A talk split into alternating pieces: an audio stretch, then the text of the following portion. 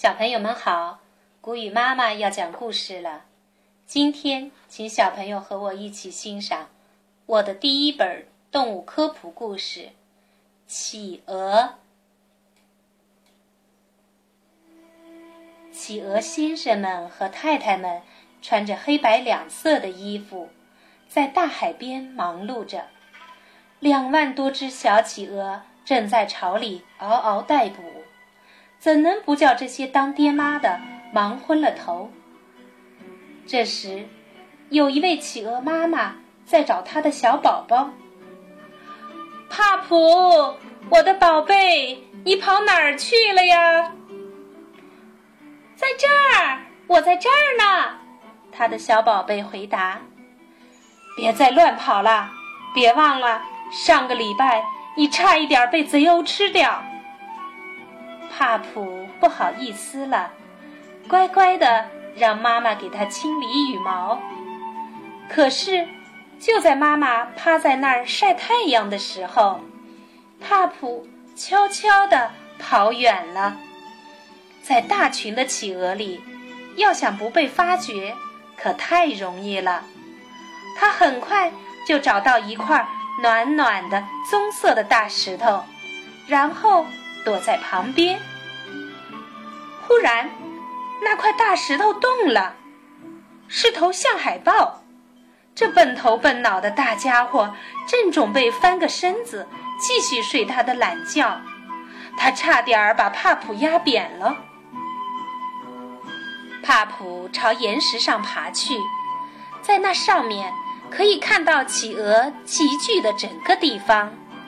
小帕普没看到爸爸妈妈正在到处找他，他在专心地看着大海，脑子里只有一个念头：到大海里去游泳，游过去，游到漂浮在那里的蓝盈盈的大冰山上去。帕普已经长出了大企鹅才有的羽毛，只有头上还有一点儿绒毛。它的翅膀已经长好了，随时可以进行第一次跳水。就这样，决定了，他从雪地上滑下去，然后扑通，又一只企鹅下了海。帕普觉得自己在水里像鱼那样自在，他拼命地扑打翅膀，很快就靠近了一座冰山。帕普轻轻一跃。就跳上了这个漂浮的冰块，他朝对面企鹅集聚的地方望去。爸爸妈妈显得那么小，好好玩啊！小企鹅高兴地唱起歌来。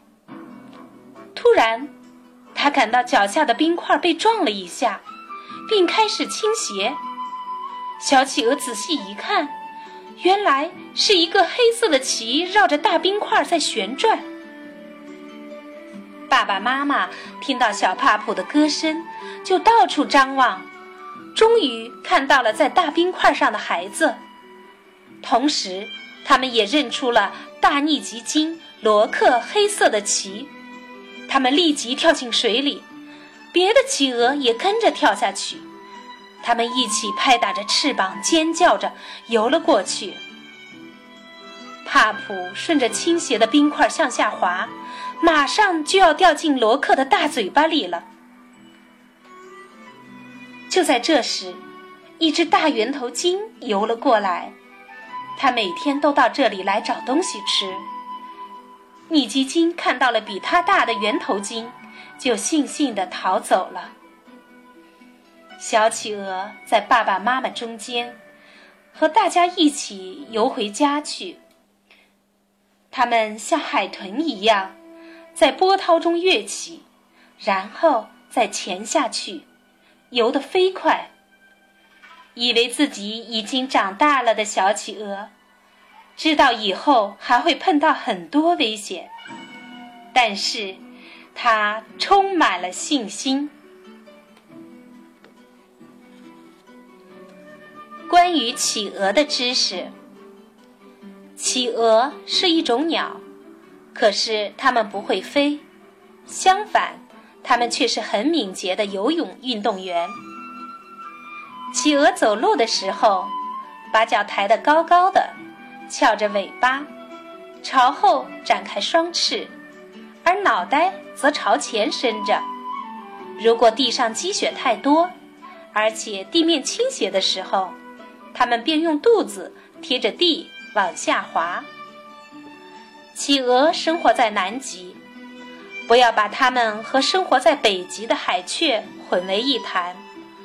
它们的样子很相像，但是海雀个子比较小，而且能飞。海雀也属于鸟类。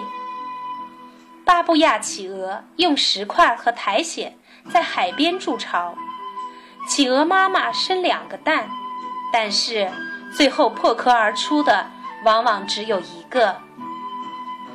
企鹅夫妇终身相伴，企鹅爸爸和企鹅妈妈轮流孵蛋。小企鹅出生的时候，长着一身蓬松的绒毛。是灰色或淡灰褐色的。它们要吃东西的时候，就把嘴巴伸进爸爸妈妈的嘴里去寻找。巴布亚企鹅的宝宝们像帕普一样，是在十二月出生。南极这时正是初夏，两个月后，它们的绒毛渐渐脱落，变得像它们的爸爸妈妈一样。企鹅由于生活在南极无人居住的地方，所以它们见到人的时候不知道害怕，也不逃跑。当企鹅感到威胁的时候，它们便弃巢而去，站在远处观望。巴布亚企鹅高七十五厘米，相当于一个两岁小孩的身高，体重约五千克。它身上的羽毛一片片的，又短又密，有点像鳞片。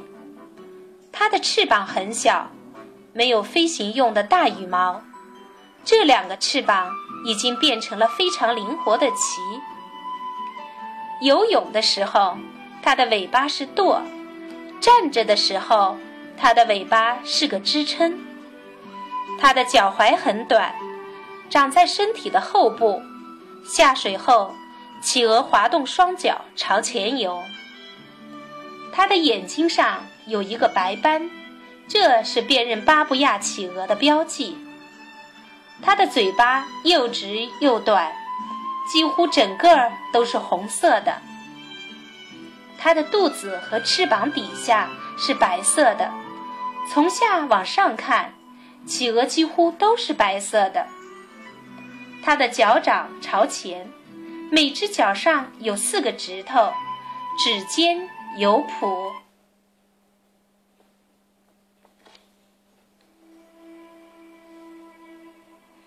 企鹅的亲戚，世界上有十七种企鹅，其中多数企鹅的生活情况和巴布亚企鹅大同小异。巴布亚企鹅最有名的亲戚是帝企鹅。帝企鹅居住在南极，在冬季最冷的时候产卵。产卵后，企鹅妈妈们跑到很远的地方去寻找食物，企鹅爸爸们留下孵卵。它们站着孵两个月，也不吃东西。为了防寒，它们紧紧靠着取暖。王企鹅生活在南极周围的岛屿上，它们的个头比帝企鹅稍小，也是站着孵卵，卵就放在它们的脚上，把下腹盖在上面保温。长冠企鹅有六个品种，都是企鹅的亲戚，它们的头顶上有很漂亮的冠子，还都有一个红色的大嘴巴。阿德利企鹅有时潜水到很深的地方去抓小虾吃。小鳍脚企鹅体长不超过四十五厘米，体重一千克。这种企鹅生活在新西兰、塔斯马尼亚岛和澳大利亚的南海岸。